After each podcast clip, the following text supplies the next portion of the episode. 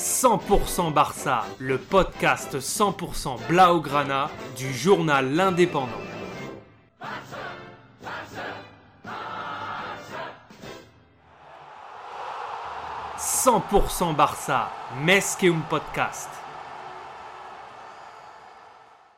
Le FC Barcelone recevait Francfort au Camp Nou ce jeudi 14 avril 2022 pour le match retour des quarts de finale de la Ligue Europa. Les Catalans avaient fait match nul un partout et se trouvent au pied du mur pour atteindre les demi-finales. Et ça commence très mal pour les hommes de Xavi dès la troisième minute, avec une énorme faute dans la surface de Garcia qui se croit sur un tatami et assène un Nushiro Goshi sur Lindstrom. Penalty transformé par Kostic, 1-0, le Barça est dos au mur.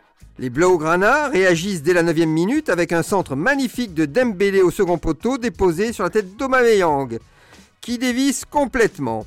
Francfort tient bien le match et va enfoncer le clou à la 36e minute avec Boré qui récupère un ballon dans les 40 mètres, garde un peu le ballon, tergiverse et BAM Il décoche un missile sous la barre transversale qui laisse Ter Stegen pantois.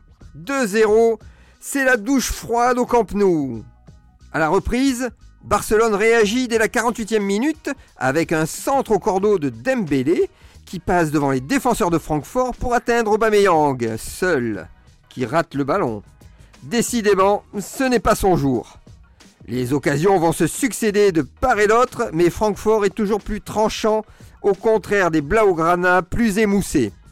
Et à la 67e minute, Kostic va sceller le sort du Barça avec une touche venue de la droite.